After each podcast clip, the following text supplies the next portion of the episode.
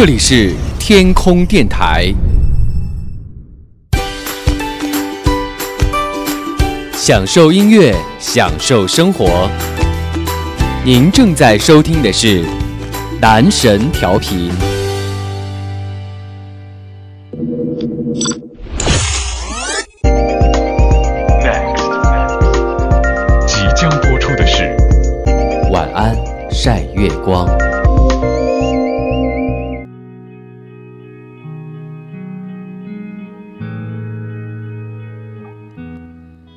大家好，欢迎来到你最爱的男神调频，这里是晚安晒月光。这两天朋友圈被一部电影刷屏了，那就是《大鱼海棠》这部国产动漫片。很多人去看它是因为十二年的情怀，有很多人去看它说要支持国产动漫，有很多人可能会跟风去看这部，据说画面非常漂亮，但是剧情有有一些些狗血的电影。不管大家看完这部电影之后，你有什么样的一些感悟或者收获？看完，可能很多人都会说，画面和音乐真的是没得挑，太感人了。但是更多人可能会说，剧情有一点点跳痛，有很多 bug，甚至说太过于矫情，很老套。其实我也是在首映当天去看了这一部电影，而且看完之后呢，也和一起去看的朋友讨论了很久。发现，之所以大家对于这个剧情当中有很多所谓的 bug 去讨论，呃，也所谓它会成为 bug，其实很多情况下可能是因为你在看的时候错过了太多细节的铺垫。当然，可能很多细节大家现在想来的话，会有一点点脑洞大开，但是自至少在我当下看完这部电影之后，我自己其实是会有一些些感动，也会。有很多很多想说的内容想和大家来聊，所以在看完这部电影之后呢，也是立马回到我们的这个录音棚里面，然后和大家来聊到我们这一部电影。其实和大家想说的内容有很多，但是回头看了一下网上很多人的评论呢，又觉得不知道应该从何下口，不知道应该要如何来给大家更好的聊到这一部电影。当然，如果从我自己的角度来看的话，我会特别特别感动于那样的一种。为爱去成全对方，我喜欢一个人，但是我愿意耗尽我人生所有最后的光辉去照亮他，去成全他，去给他自由，让他幸福。我对于这样的一种纯洁，但是又好像有一点点狗血的这样的一种爱恋和这样的一种付出，是完全没有抵抗力的。所以我自己在看到这一节的时候，我自己内心来说真的是很揪心、很感动的。一个人对另一个人的爱，为什么会？强大到这样的一个地步，一个人对另一个人的付出，为什么会这样的不求任何回报？唉，当然，今天我们会在节目当中和大家说到这样的一些自己的收获，但是更多的，我希望能够和大家来聊一聊，在这一部电影当中，可能我们注意到很多吐槽这个剧情当中的这些朋友们，可能会有一些些小小忽略到的那样的一些细节，所以今天这期节目可能脑洞会有一点点的大。也有可能你会说这些想法可能有一点太过于牵强，或或者都是你自己个人的一些观点而已。不管怎么说，我希望透过我自己可能觉得当中的一些你或许错过掉的一些细节，和你共同再来回头看到这样的一部电影。或许当你再回头看到这样的一些细节，在当中的一些情节，你又会有一些不一样的收获和感悟了。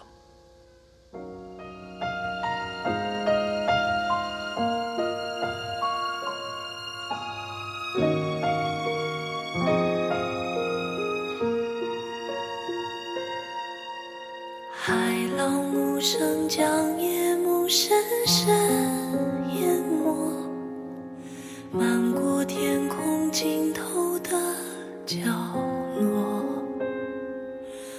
大鱼在梦境的缝隙里游过凝望你沉睡的轮廓。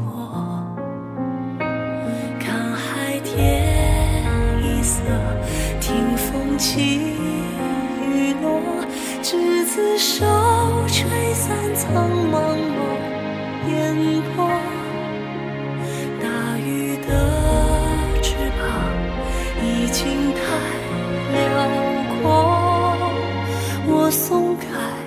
时间的手。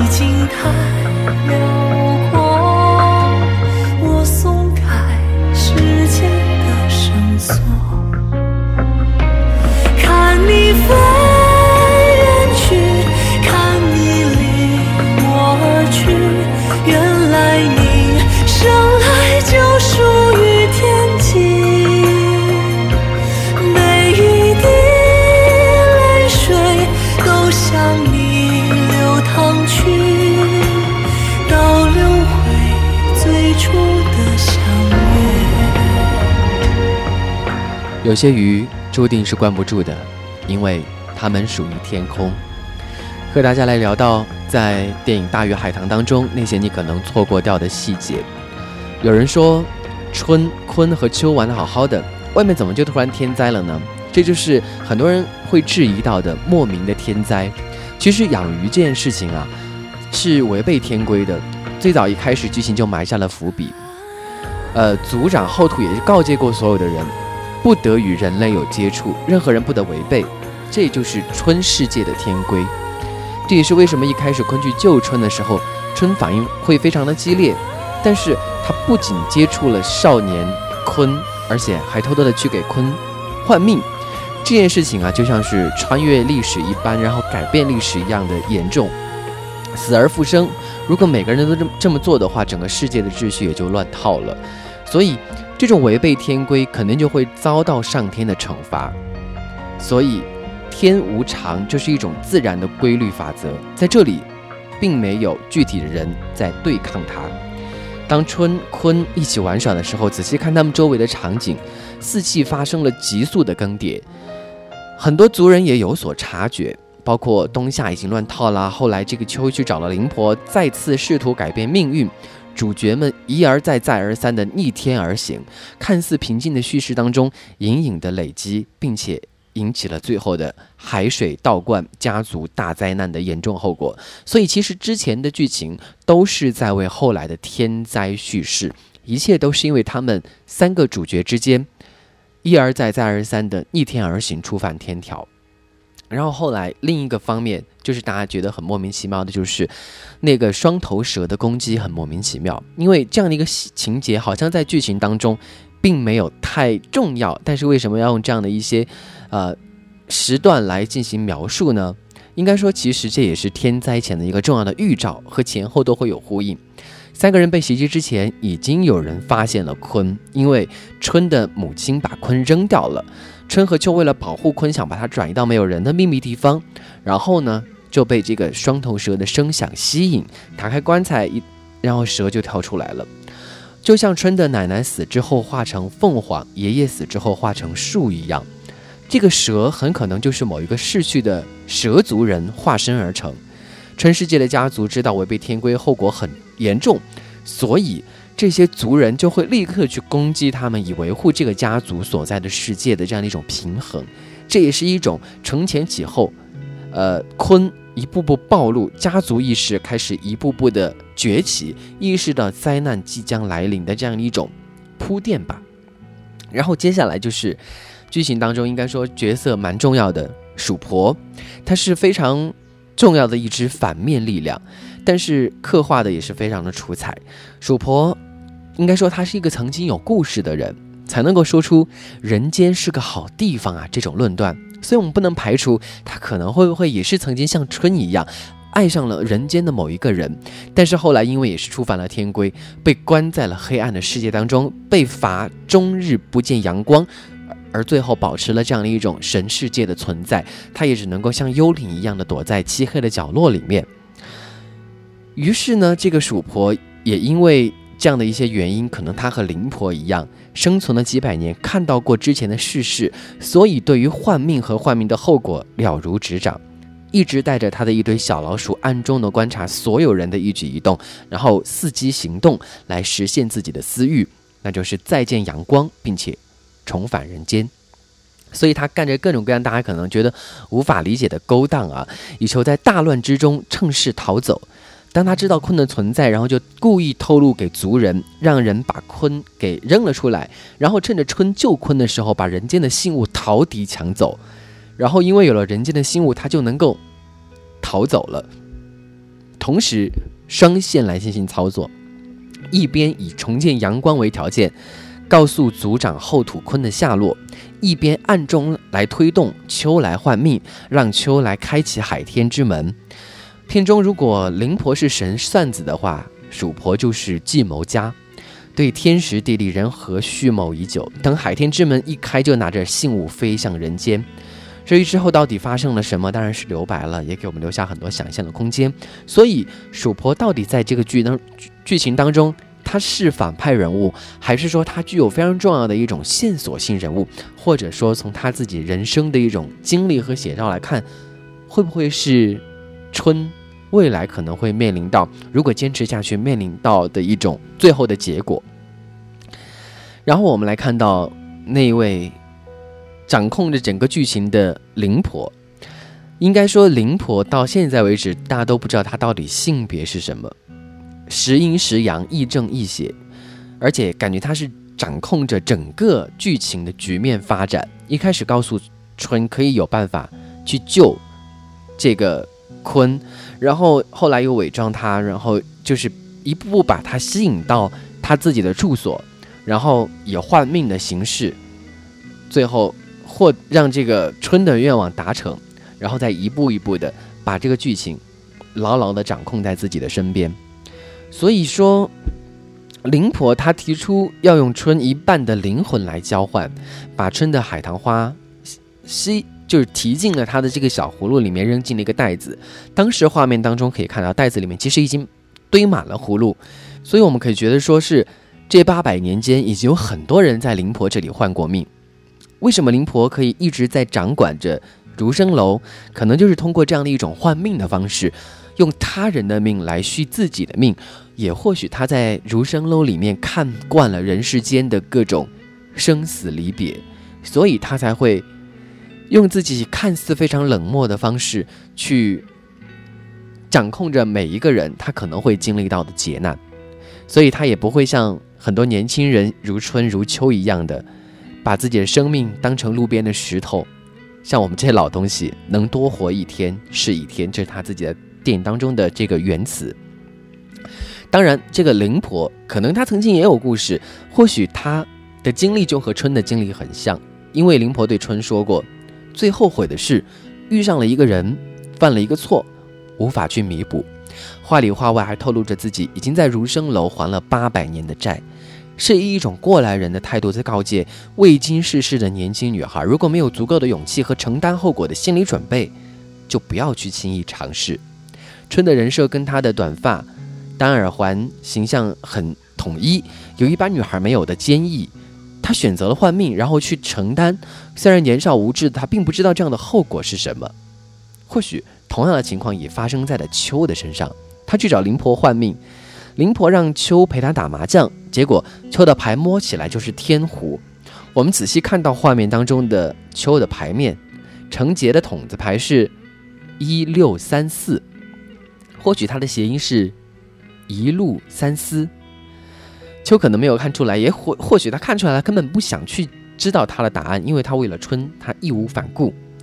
所以说，在整个剧情当中，或许灵婆正是他也经历过春和秋他们所经历过的这样的一些为爱奋不顾身，去换命，去追求自己想要的结果，最后把自己困在了如生楼里面，只能够年复一年，日复一日的去换命，等了八百年去换他还他自己所欠下的债。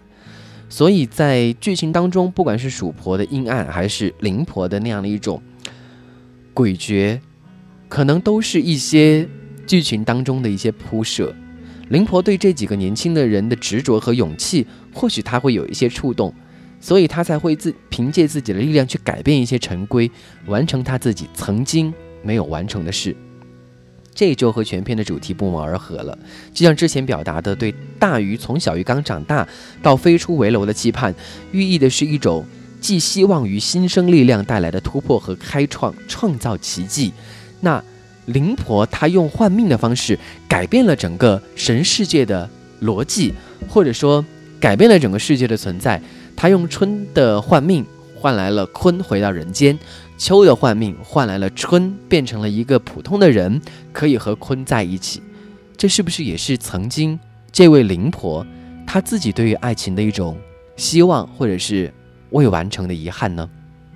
所以这样的一种脑洞，可能要大家打开一些，可能才会有这样的一些想法。包括最后，不知道大家有没有看到结尾的彩蛋，秋成为了灵婆的接班人。正或许，正或许，因为正是因为他们之间的这样的一种逆天而行，改变了整个神世界的规律和存在，那灵婆她就可以如愿以偿的还完她自己八百年的债，然后接下来同样用续命的方式去成全了爱人，去付出了一切，最后只落得自己灰飞烟灭的秋，他也需要接替灵婆的位置，在这样的一个如生楼里面，一命换一命的。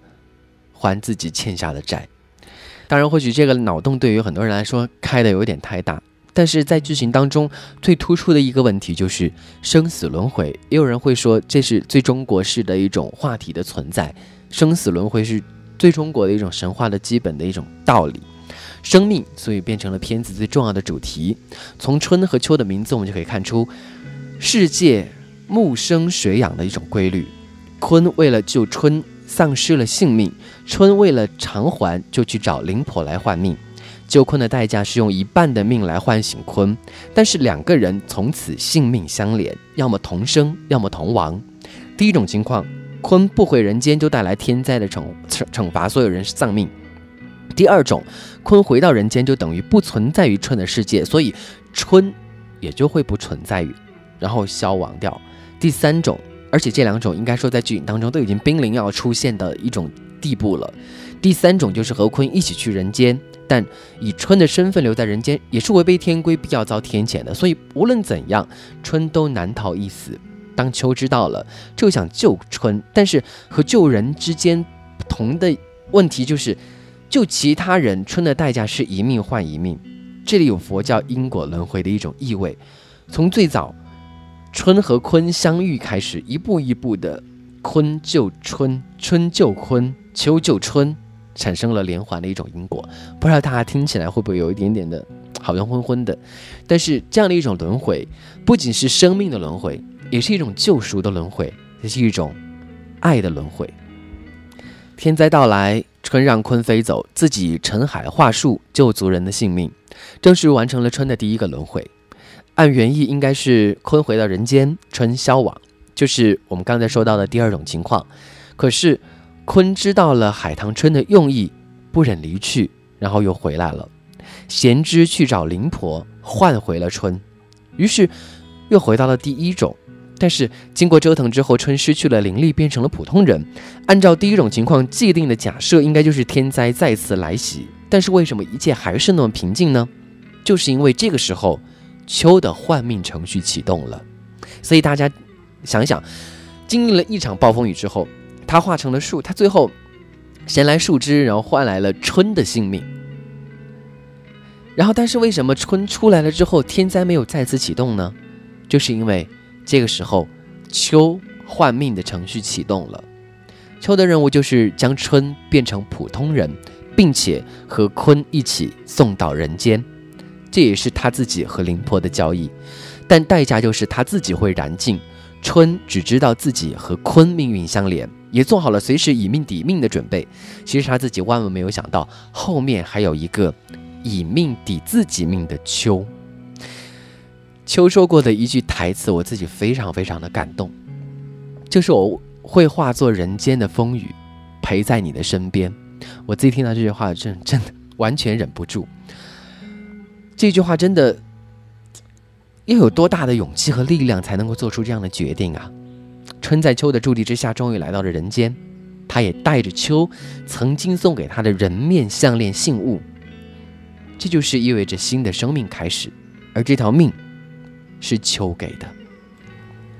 一个人对另一个人的爱，力量为什么会强大到这样的一种地步？我愿意燃尽我自己所有的力量，把你送到你爱的人身边。我连我们最后一次独处、拥抱你的勇气都没有。爱一个人多伟大呀！一个名，是我初见你字意潦草的笔记，是刺绣刻意故意缝补的笑意。哦，我有病，你已一首歌，是你误解我耳闻窗台传来的暖意。任时光匆匆流去，我只在乎你。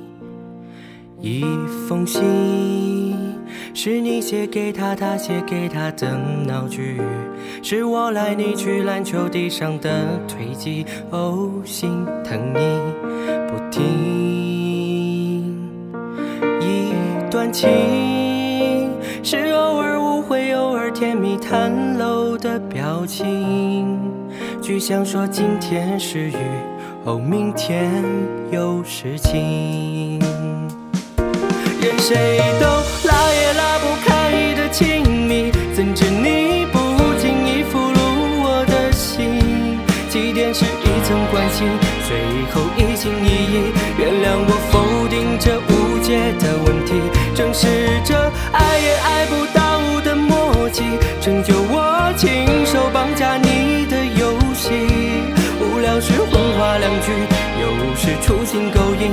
世界的感情都不如我懂你。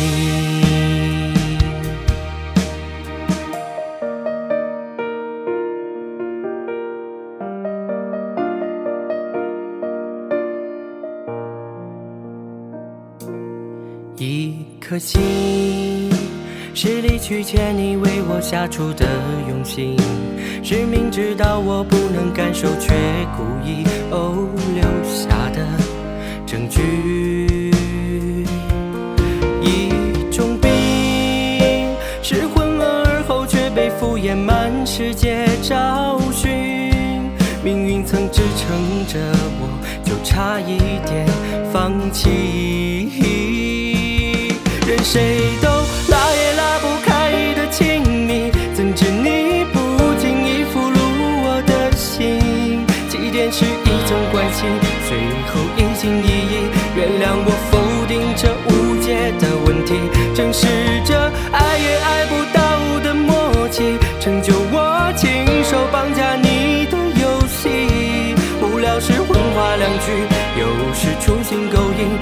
世界的感情都不如我懂你。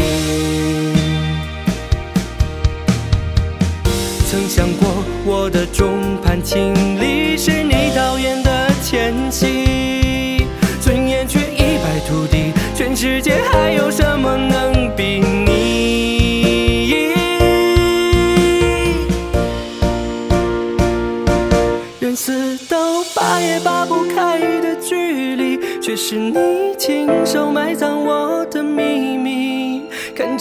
跪在原地，双手鲜血欲滴，在最该挺身的时候我昏迷。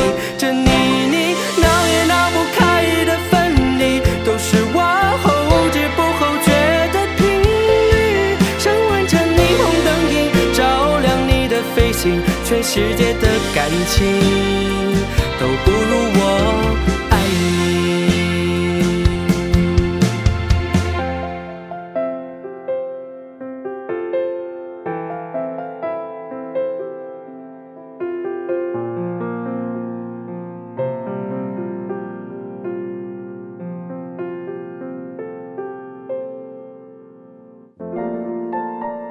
有人说，人生是一场冒险的旅行，青春是一场热血的流浪。要经历多少过程，才能让我遇见你？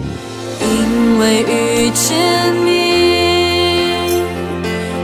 一切就注定。不管身在何处，不管心在哪里，总有一丝触动能扣响你我的时光记忆，总有一些故事能打动我们的青春轨迹。男神调频，与你一起守望我们共同走过的时光。自从遇见你，一切就注定。这里是你最爱的男神调频，晚安晒月光。我们和大家一起来聊到的是《大鱼海棠》这部电影当中你可能错过掉的一些细节。欢迎大家加入我们的 QQ 群三三八六零七零零六，也欢迎大家在新浪微博当中搜索“男神调频”，关注我们的微博，然后给我们发送私信，参与我们节目的话题讨论。如果你对这样的一部电影有什么样自己的一些见解和看法的话，也欢迎大家透过我们节目下方的评论区给我们留言，留下你的自己的一些观点。也欢迎大家加入 QQ 群当中来收听节目的同步直播。继续和大家来聊一聊，在这一部电影《大鱼海棠》当中的一些我自己。认为的一些细节，也或许我自己和朋友之间讨论之后，觉得这样的一些剧情才能够连贯的下来。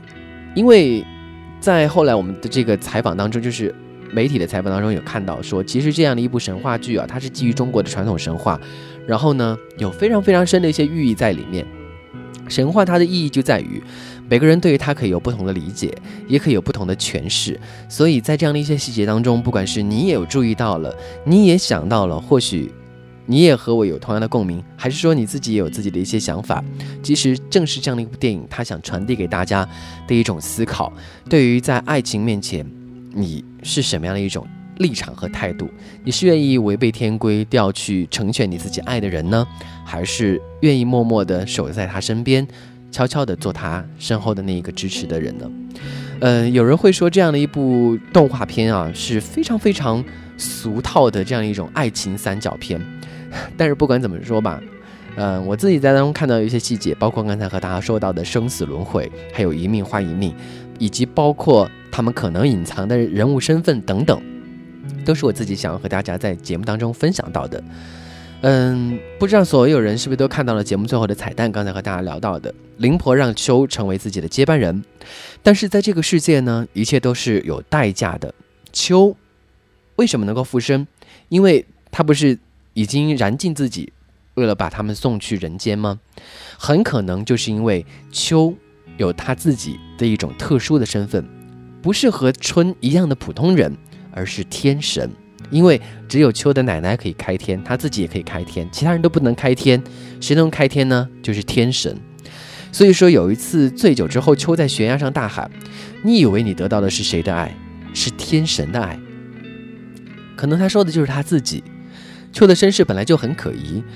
春的爷爷奶奶死之后就可以变成食物，凤凰和树，而秋的爸爸妈妈却一直处于缺失的一个状态。而且，很早在下雪的一个屋顶上。春和秋就有这样的一段对话，春问秋有天神吗？秋说不知道，这里就已经埋下了伏笔。而灵婆和鼠婆其实也是流游离于其他人各家族之外，很可能也是犯了天规的天神被贬被贬至此。就像我刚才和大家说到的，他们可能也是像秋一样的为了。爱人不顾一切，可能做了什么样的一些事情，被罚到那个地方阴暗的角落里面，不能见阳光，或者说只能在如生楼里面八百年还自己欠下的债。所以，春去找灵婆的时候，坐上了三手的船，从陆地进入云水层，船头是龙头，船尾是鱼尾。当然，这个龙呢，也就有神的意思了，就是通过天河去往一个不一样的地方。因为同时属于天神，所以灵婆知道秋的身份。当秋去找灵婆换命的时候，灵婆还告诉他，答案就在你自己的手上。也因为他们身份特殊，所以灵婆最后才选择秋来做他的接班人。他们都犯了同样的错误，他们都为爱不顾一切，违逆了天规。但是秋还是难逃几百年的囚禁和孤独，这是比死更可怕的代价。在他的那一本生死簿上，秋可以看到鲲和春。他们的未来、他们的生死，可以看到他们未来可能生活的很幸福，或者说他们经历了很多的磨难。他可能每天都会去翻看，五味杂陈。如果当春死了之后，他又会化成小鱼，然后又将回到如生楼里和秋相遇。所以，我们每一个人都会相遇和重逢，因果轮回，生生不息。说到这里呢，就想和大家说一句：你会说剧情很单薄，其实，如果你细细想来，你会觉得有一点点烧脑。就像我刚才给大家说到的这样的一些内容，其实完全可以激发大家潜在的一些推理的能力。当你梳理完了，或者说当你听到我给你分析的这样的一些细节，你可能再回头去看这部剧，再去二刷的时候，你可能会觉得这部故事其实为大家讲述的是另一部故事。你在这样的一个可能你觉得很肤浅、好矫情、普通的三角恋关系的这样一部剧情片当中，你可能就会看到不一样的爱情，你可能也会看到不一样的收获，你可能也会收获到为爱奋不顾身的勇气。嗯，刚才我说到导演说的这是一部寓言神话故事，它有很多的解读，是建立在一个非常奇幻的世界观的基础之上，所以我们可以看到海面，又会想象这个故事到底是怎样的呢？每个人都可以有他的理解，有人觉得是一个普通的爱情故事，有人觉得是三角恋的狗血故事，有人觉得是一个备胎的传奇故事，当然还有人会觉得这明明就是一个绿茶婊的故事啊！当然。更多的是我们听到的，这是一个纯真的守护自己心爱事物的故事。当一个人知道自己的命可以换自己爱人的命，会不去换吗？一命换一命，规矩定下来了，不这样，那怎么样才算合理呢？还有什么样的方法可以去体现这样一种爱呢？况且，灵婆没有让秋死，最后让秋复活了，他又可以在如生楼里面。和已经化成小鱼的春见面，接替着他做这样的一些人生死轮回的故事，然后去还自己换命所欠下的债。所以说，这样的一部电影，你会通过这样的故事当中，可能有很多很多不一样的解释，很多很多不一样的理解。不管在爱情里面，我们有没有幸运遇见这样一个为自己奋不顾身、努力去付出的人，我们都希望每一个人都能够拥有一份美好的爱情。我们也很希望大家在看过这样的一部电影之后，会有自己的一些收获。当然，我们也不奢求每个人看到这部电影之后都能够有同样的感受，因为有一些爱情对于你来说是刻骨铭心的，有一些爱情对于你来说，可能你会没有办法引起共鸣，又有一些故事可能对于你来说，只需要一句话就可以深深的把你打动，就像我听到那一句“化作人间的风雨”。陪在你身边一样，我们不能够在一起，我只能够化成风雨，守在你的身边。多伟大的爱情，多美好的纯爱呀！感谢您收听今天的晚安晒月光，和你来分享到《大鱼海棠》这部电影当中你可能错过掉的一些细节。也感谢大家收听，祝您幸福。男神调频在世界那头，跟你说一声晚安，拜拜。醒来，